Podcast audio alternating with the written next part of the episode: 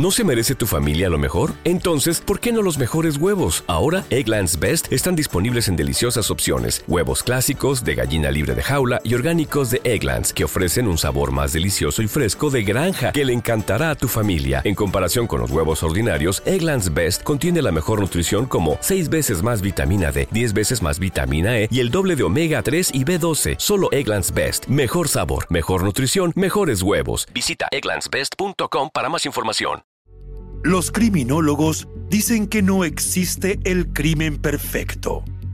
Lo que existe es el crimen mal investigado. Siempre, en cualquier investigación, aparece una pista clave que lleva hacia el asesino. Encontrémosla juntos, repasando este caso abierto. Hola a todos, mi nombre es León y en cada video repasaremos todos los detalles de los más terribles casos criminales. Antes de empezar, no te olvides de suscribirte y dejar tu me gusta para que puedas seguir trayéndote el mejor contenido de investigación. Recuerda también activar la campanita, ya que estaré subiendo videos tres veces a la semana. Empecemos. El caso de la familia Curia.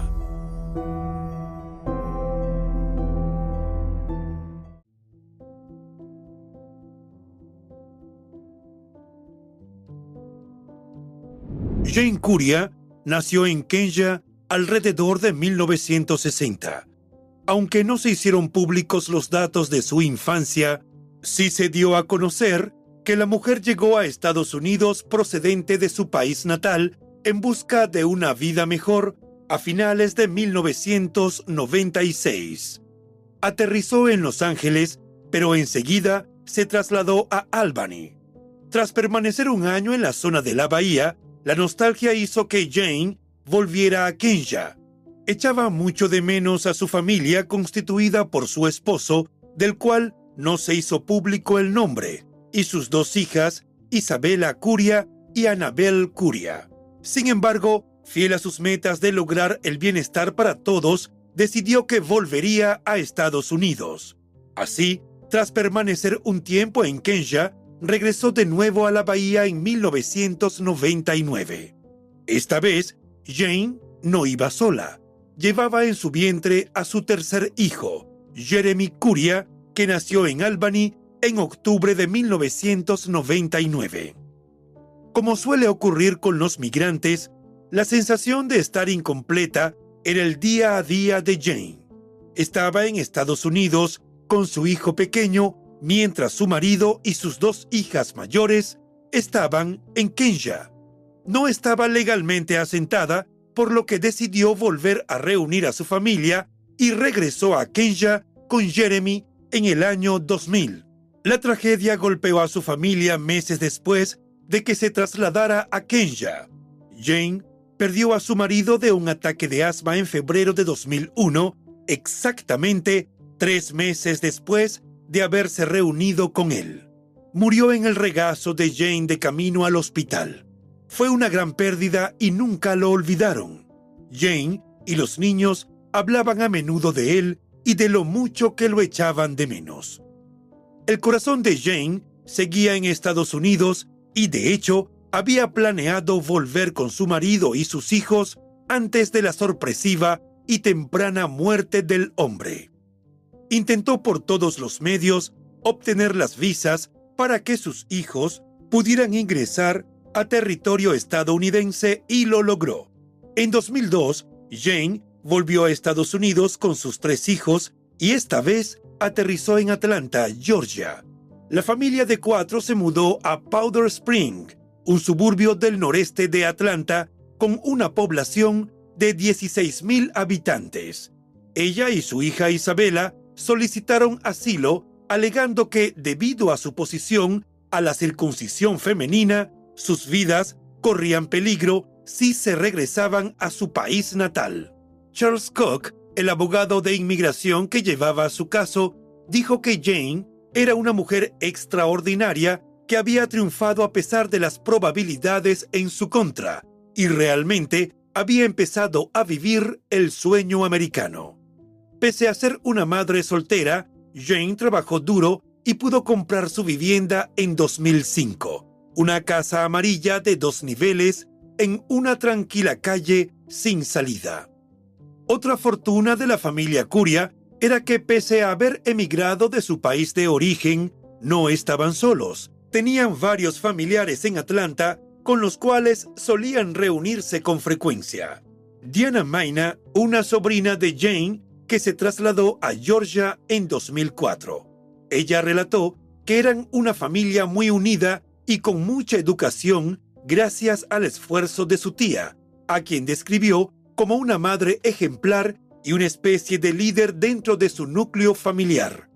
Ella era quien solía invitarlos a cenas y reuniones, porque debido a su personalidad extrovertida, disfrutaba el contacto con otros. Además, era hermosa por dentro y por fuera. Jane como madre era increíble. Ella realmente quería hacer todo lo que fuera posible para proporcionar todo para sus hijos. Se aseguraba de que estuvieran en la escuela a tiempo, que hicieran las tareas y trataran de mantenerse al día con buenas calificaciones. Aunque Jane era estricta, también tenía sus momentos en los que se soltaba el pelo y se divertía. En el aspecto laboral, era muy franca, fuerte y tenía muy buena ética de trabajo. Trabajó en un hogar de ancianos en el centro de Powder Springs y ella hizo muy buenos amigos en los últimos años con las personas mayores a las que cuidaba. Isabela, la hija mayor, era estudiante universitaria en Chattanooga, Tennessee. Anabel cursaba el segundo año de bachillerato y ya era miembro activo de su iglesia local, mientras Jeremy asistía a primaria y era el típico niño amante del baloncesto que soñaba con volver algún día a su Kenya natal. La mañana del miércoles primero de agosto de 2007, Pauline Tenth, cuñada de Jane, se preocupó al ver que las llamadas a casa de los Curia quedaban sin respuesta.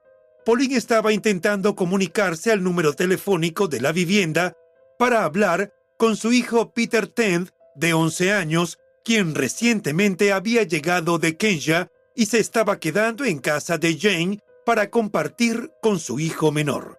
Extrañada de la falta de respuesta de Jane, avisó a su sobrina Diana, quien a su vez le avisó a otro primo, Owen Tenth, quien vivía al lado de Diana y había estado en la casa de los Curia el día anterior. Al recibir la llamada, Owen dijo que la noche anterior, cuando llegó al hogar de los Curia, estaba todo cerrado y tras haber mirado por las ventanas laterales adosadas a la puerta principal, no escuchó ruidos ni vio luces encendidas. Observó que el vehículo Toyota Corolla negro de Jane estaba estacionado en la entrada de la vivienda, por lo cual se imaginó que alguien había recogido a la familia para cenar. Así que se marchó sin investigar más. Preocupadas, Pauline y Diana fueron a la casa de los Curia.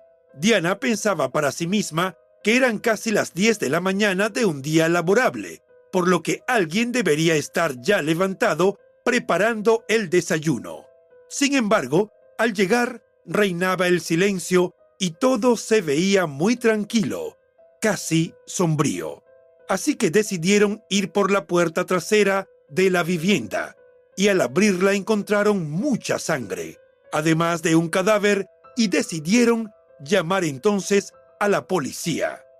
Enseguida se presentaron en el lugar agentes de los cuerpos de seguridad que, al entrar a la vivienda de los Curia, pudieron confirmar que Jane, de 47 años, y sus hijas, Isabel de 19 y Annabel de 16, habían sido asesinadas a golpes. El hijo de Jane, Jeremy, de 8 años, y su sobrino Peter, de 11, también habían sido golpeados, pero seguían vivos, así que fueron sacados del lugar y trasladados rápidamente a un hospital cercano, uno en ambulancia y el otro en helicóptero médico en un esfuerzo por salvar sus vidas. El detective John Doss investigador principal en nombre del Departamento de Policía del Condado de Cobb, llegó a la casa de los Curia y de inmediato inició su evaluación de lo ocurrido, según los detalles encontrados en cada espacio de la vivienda. John pudo ver que la escena en la cocina, donde Jane había sido encontrada muerta, era escalofriante y denotaba mucha violencia. Había desorden, marcas, desechos y cualquier número de patrones de manchas de sangre que indicaban que la muerte de Jane se debió a un trauma contundente y que se produjo de una manera que la víctima sabía que estaba a punto de suceder un desenlace fatal. Según explicaciones del detective, Jane lo vio venir y empezó a luchar por su vida. Había mucha más agresión y fuerza bruta de lo que hubiera sido necesario emplear para que Jane muriera. Esto demostraba al experto que quien cometió el crimen tenía tanta rabia y estaba tan enojado que la ira iba más allá de lo que podía manejar emocionalmente y se desquitó en el cuerpo de la otra persona. El cuerpo de Isabel estaba en un charco de sangre en la madera dura frente a la puerta principal. La diferencia en esas dos escenas era la siguiente. Jane lo vio venir y estaba luchando por su vida, e hizo todo lo que pudo para defenderse, mientras que en el caso de Isabel, ella nunca lo vio venir. Fue tomada por sorpresa sin tiempo de defenderse. Después de ver la escena de Isabel, el detective John se dirigió hacia el pasillo donde yacía Annabel. Allí había muchas menos pruebas de sangre. Había restos que estaban en la alfombra y en la pared, así que supo que se trataba de un trauma similar, fuerza contundente y fue en la cabeza. Las escenas de Annabel e Isabel eran similares en que ninguna de las dos sabía lo que había pasado. Ambas fueron golpeadas por sorpresa. La última escena fue donde hallaron heridos a Jeremy y Peter. Ambos fueron atacados en el dormitorio. Las sábanas, la ropa de cama y los colchones estaban empapados de sangre. Y aunque las heridas eran similares, trauma por objeto contundente en la cabeza, obviamente con el mismo instrumento, los chicos fueron capaces de sobrevivir a las lesiones. John estimó que se debió a que sus cabezas habían estado protegidas de alguna forma con las almohadas con las que dormían, que habrían mitigado algunos de los golpes. Pese a tener alrededor de 20 años formando parte de las fuerzas del orden y pese a haber visto más muertes de lo que la mayoría de la gente puede imaginar, admitió que el ataque a la familia Curia fue impactante, ya que involucraba a dos niños heridos. Mientras los detectives estudiaban la escena, la casa de dos plantas de los Curia, situada en una calle sin salida llamada Country Cove Way, estaba rodeada de barricadas policiales y una cinta amarilla para la escena del crimen. Según las autoridades, este barrio de clase media, con amplios y cuidados jardines, siempre había sido un lugar tranquilo en el que las llamadas a la policía eran poco frecuentes. Pauline y Diana habían estado en la sede de la policía de Powder Springs ofreciendo declaraciones. Al culminar, acompañadas de otros familiares, se fueron al hospital de niños donde Jeremy y Peter estaban en condición crítica recibiendo atención médica. La familia estaba preocupada de que, si se corría la voz de que Peter y Jeremy sobrevivieron al ataque, el agresor, que claramente había tenido la intención de causar sus muertes, volviera para culminar su obra. Así que, desde el momento en que los dos chicos llegaron al hospital, la policía dispuso personal uniformado y agentes encubiertos, asegurándose de que nada más le pasara a los menores de edad. Y eso continuó durante días, mientras estaban allí luchando por sus vidas. Además de proteger a los niños, los detectives también estaban atentos de obtener información de cualquiera que se acercara a visitarlos. Los allegados se apiñaban en una pequeña habitación del hospital. Todos intentaban reconstruir sus últimos momentos, sus últimos movimientos, lo último que estaban haciendo o la última vez que vieron a la familia Curia. Había dolor, rabia y sobre todo mucho miedo, porque era una familia entera la que fue atacada, y muchos llegaron a preguntarse si ellos serían los siguientes, ya que la crueldad del atacante fue tal que ni siquiera perdonó a los niños, decían. Germain Goddard, de 16 años, vecino de la familia, se declaró conmocionado por el crimen mientras mostraba a los periodistas fotografías de Annabelle con el equipo de animación de la escuela. Dijo que la veía todas las mañanas acompañando a su hermano pequeño a la parada del autobús, algo que él consideraba una actitud de buena hermana. Germain y otros vecinos resaltaron que la familia era originaria de Kenya y eso les dio nuevas ideas a los investigadores, que se pusieron en contacto con miembros de la comunidad de Kenya de toda la zona mientras buscaban pistas sobre los asesinatos.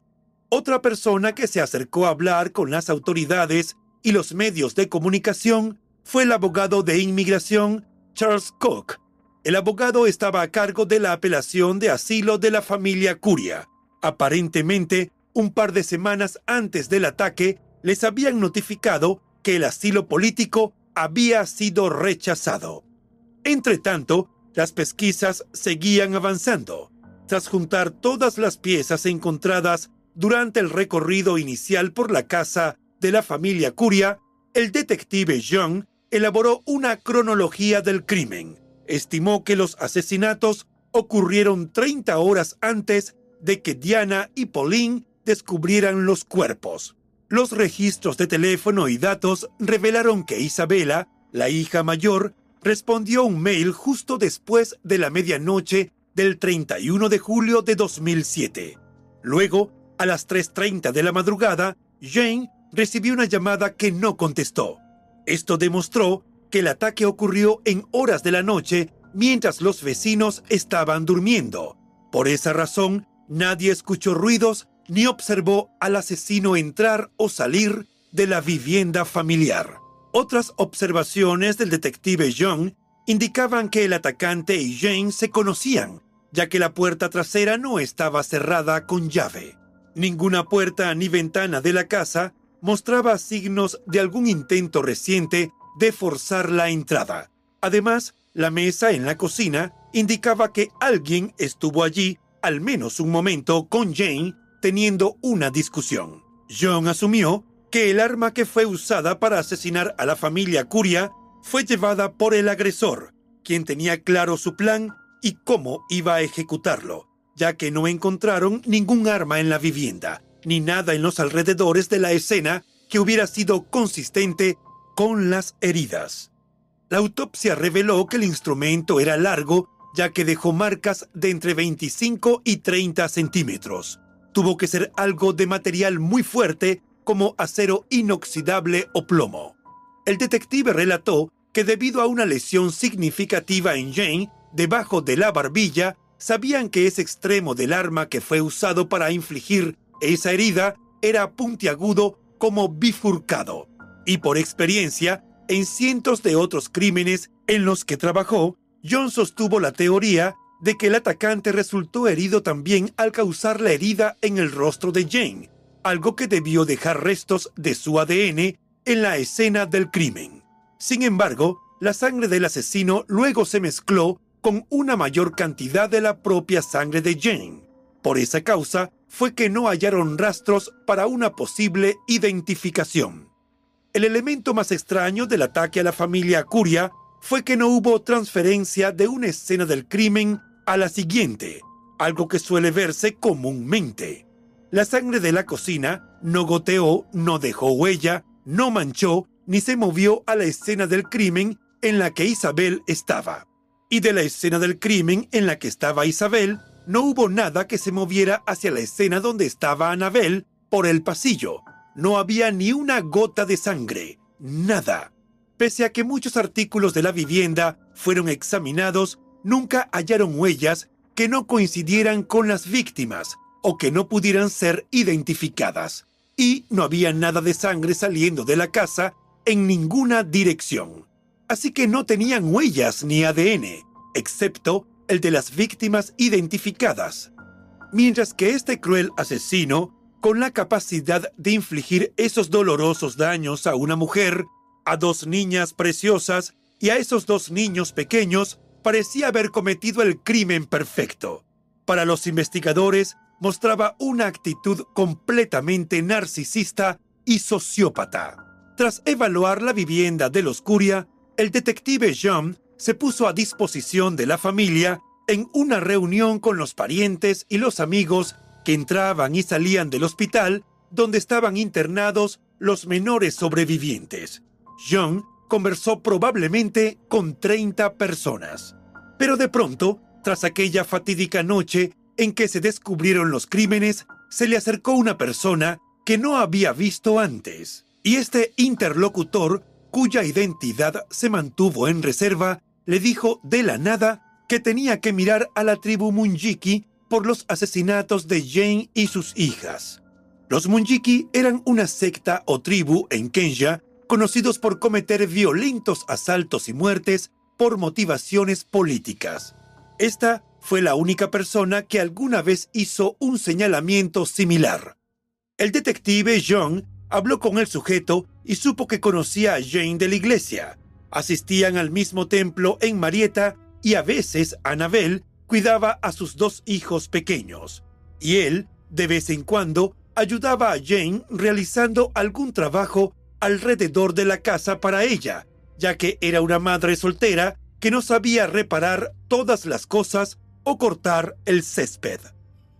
Más que descartarlo como sospechoso, este argumento lo puso en el ojo del detective John, así que hizo una investigación donde confirmó la existencia de la tribu Munjiki, que era una muy real, muy violenta y muy desagradable secta de personas políticamente motivadas, pero consideró que nunca habrían llegado tan lejos como ingresar a los Estados Unidos y matar a alguien. Nunca hubo nada que sugiriera alguna participación de la tribu Munjiki con la muerte de la familia Curia, según afirmó John. La revisión del detective a todas las entrevistas y testigos lo llevó a enfocarse en ese encuentro con el amigo de la iglesia de Jane. Este sospechoso, procedente de Kenya, llevaba varios años en Estados Unidos, estaba casado y tenía una situación en la que trabajaba durante el día hasta temprano en la tarde y luego podía irse a casa. Su esposa estaba en casa durante el día, pero por la noche trabajaba bastante lejos. Toda su familia era conocida por Jane y aunque eso encajaba, la coartada del hombre apestaba a mentira desde el punto de vista de John, ya que, según declaró, el sospechoso estuvo solo en su vivienda sin otro adulto que lo atestiguara. Los registros telefónicos de Jane mostraron que había un patrón de 10 a 12 llamadas diarias entre ella y el vecino casado, pero repentinamente esa constante comunicación se detuvo el 31 de julio. ¿Cómo pasaron de 300 llamadas al mes a ninguna? Era un gran misterio. Al ser interrogado sobre la naturaleza de su relación con Jane, el hombre insistió en que eran solo amigos, y aunque algunos familiares de la mujer también pensaban que tenían un vínculo más comprometedor, no se pudo comprobar. El detective John recibió otro dato que vinculaba al mismo hombre con Annabel, la hija adolescente de Jane, en una relación inapropiada. Hubo algunas veces en las que él visitaba la vivienda de los Curia y llevaba a Anabel a cenar, como parte de su pago por cuidar a sus hijos cuando ella podía. Pero solo ellos dos iban a cenar. Hubo familiares y amigos que se mostraron escépticos respecto a esa relación, pero de nuevo eran solo especulaciones que no pudieron ser confirmadas. El detective Young también supo que el sospechoso se acercó a Jane antes de los asesinatos pidiéndole una gran suma de dinero prestada y la madre aceptó. Se llegó a especular que la razón del asesinato fue que Jane le cobró el dinero de la deuda y el hombre, a falta de recursos para pagar, cometió los crímenes. Pero por la falta de evidencias, no pudo ser arrestado. John estaba determinado a encontrar respuestas y llevó a esta persona de interés a ser entrevistada en cuatro diferentes ocasiones. Obtuvo sus huellas dactilares, ADN, muestra de cabello y toma de fotografías. Hizo una evaluación visual del hombre buscando signos visibles de lesiones, pero aunque la relación del sujeto y Jane parecía sospechosa, no había pruebas forenses que lo conectaran con la escena del crimen. Mientras los detectives investigaban y trataban de encontrar respuestas al porqué del horrible crimen. La recuperación de Jeremy y su primo Peter demoró varias semanas. Recibieron un tratamiento fuerte que incluía medicamentos que afectaron su memoria. Afortunadamente ambos mejoraron y eventualmente recibieron el alta del hospital, pero sus testimonios no fueron de ayuda para los investigadores. Jeremy recordaba muy poco y nada, mientras que la declaración de Peter fue consistente todo el tiempo. Dijo que había visto a un hombre desconocido que hablaba el idioma de Kenya y que llevaba una camisa estampada de flores. La declaración de Peter no incluía ninguna descripción de rasgos faciales. El caso se enfrió y las patrullas abandonaron el frente de la Casa Amarilla de los Curia. La vivienda, que alguna vez estuvo llena de risas, permaneció vacía desde los asesinatos. Durante meses los vecinos cortaron la hierba de la propiedad como muestra de afecto y respeto por la familia. Robin Richman, de 45 años, quien se había hecho amigo de la familia Curia, dijo a los medios de comunicación que era preocupante que no se hubiera detenido a nadie y era aterrador que algo así le ocurriera a gente conocida y tan cercana en el mismo vecindario. Lo cierto fue que los asesinatos cambiaron el barrio y desde entonces cierta paranoia se apoderó de los vecinos, que estaban pendientes de la presencia de cualquier extraño en la zona. Robin también dijo que, a su parecer, había gente de la comunidad que sabía algo sobre el crimen, pero tenían miedo de hablar de ello, y agregó que no le parecía que fuese un ataque al azar. Se dio a conocer que un posible comprador estaba programado para cerrar el trato por la casa en enero de 2008, y había consternación en el vecindario, pues consideraban que los hechos eran todavía muy recientes. El tiempo fue pasando y cinco años después de que la madre y sus dos hijas fueran asesinadas en Powder Springs, su familia seguía buscando justicia. Pero el caso parecía estar estancado. Los investigadores de homicidios indicaron que habían revisado montones de pruebas en busca de un móvil y de evidencias contundentes que permitieran arrestar a un responsable, pero no habían tenido éxito. Sin embargo, revelaron que habían recibido comentarios sobre quién cometió el crimen y por qué, aunque no podían basarse solo en dichos para poner a alguien tras las rejas e intentar que se iniciara un juicio. Familiares y muchos miembros de la comunidad de Kenya seguían pensando que el agresor era alguien que la familia conocía. Pese al tiempo transcurrido, los familiares de Jane y sus hijas seguían ofreciendo una recompensa de 10 mil dólares por información que condujera a una detención en el caso, pero no había aparecido nadie que aportara un dato concluyente. En 2015, los detectives del condado de Cobb investigaron la posibilidad de que los asesinatos fueran una represalia contra los Curia por su posición contra la mutilación femenina. Además, pensaban que la muerte del esposo de Jane estaba vinculada a una ejecución por estas razones, pero no se encontraron pruebas que apoyaran esa teoría. Y según reseñaron algunos diarios, el padre de los hijos de Jane murió de asma, como relatamos al inicio de la historia. Años más tarde, los investigadores policiales dijeron que la naturaleza del crimen había sido uno de los mayores obstáculos a la hora de resolverlo. Otro factor en contra lo representaban las barreras culturales, ya que la familia Curia era originaria de una cultura muy cerrada, así como las personas de su entorno. En esas circunstancias, los detectives consideraban poco probable que se supiera la verdad. Años después de la terrible experiencia, Jeremy Curia regresó a Kenya para estar con su abuela, pero esta falleció poco después. El resto de la familia también optó por volver a su Kenya natal. Diana Maina, la sobrina de Jane, habló con los medios de comunicación en un nuevo aniversario del crimen y declaró que la pérdida los dejó en una situación desesperada y que les resultaba muy difícil saber cómo seguir adelante. Además, debido a que el asesinato ocurrió en un país extranjero, tras la decisión que tomaron todos de volver a Kenya, no conocían los caminos legales ni los canales adecuados para seguir insistiendo por lograr una resolución en este trágico caso. Se dio a conocer que los dos supervivientes de la masacre habían seguido adelante con sus vidas, pero no podían evitar recordar el crimen que lo cambió todo, y les torturaba saber que el asesino de su familia seguía suelto en las calles. En 2018 se supo que a Jeremy, el único hijo sobreviviente de Jane, los médicos le habían extirpado recientemente un tumor del cerebro y la comunidad de Kenya de Atlanta que tanto apoyó a su familia tras el triple homicidio, se estaba uniendo nuevamente para ayudar a pagar los gastos.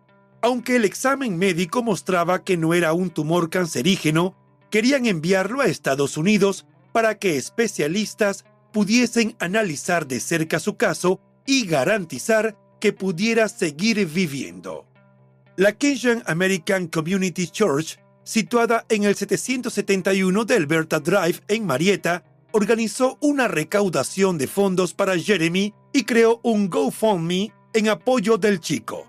Esperaban recaudar 50 mil dólares para las facturas médicas pasadas de Jeremy y también reunir suficientes donativos para las facturas futuras. Afortunadamente, todo salió bien. Jeremy, que ahora es mayor de edad, estudia medicina.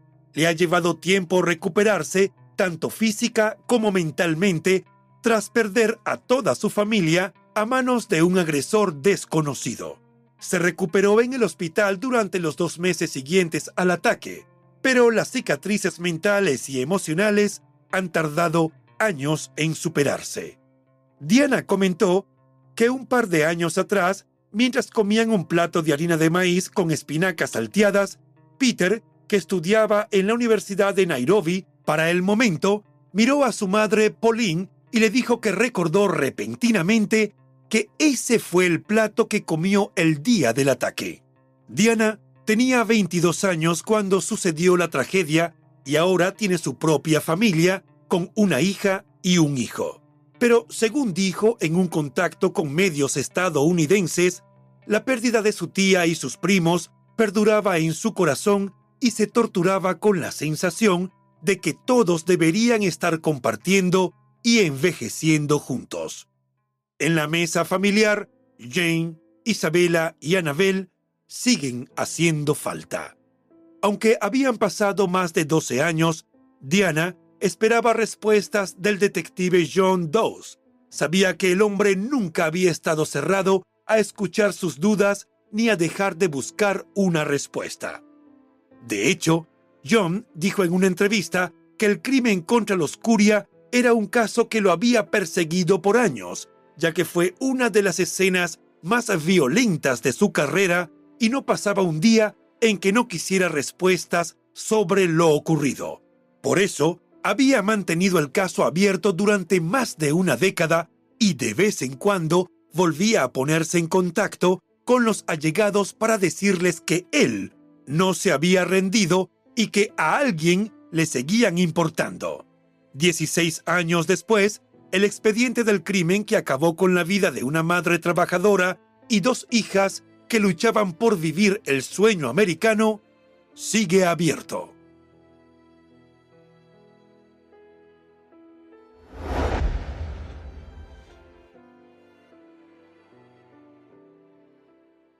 BetMGM has an unreal deal for sports fans in Virginia. Turn $5 into $150 instantly when you place your first wager at BetMGM. Simply download the BetMGM app and sign up using code Champion150. Then place a $5 wager on any sport. You'll receive $150 in bonus bets, regardless of your wager's outcome. And if you think the fun stops there, the King of Sportsbooks has plenty of surprises in store. Check out daily promotions, same game parlays, live bets, and so much more. Download the app in Virginia today and get $150 in bonus bets instantly from your first wager only at BetMGM.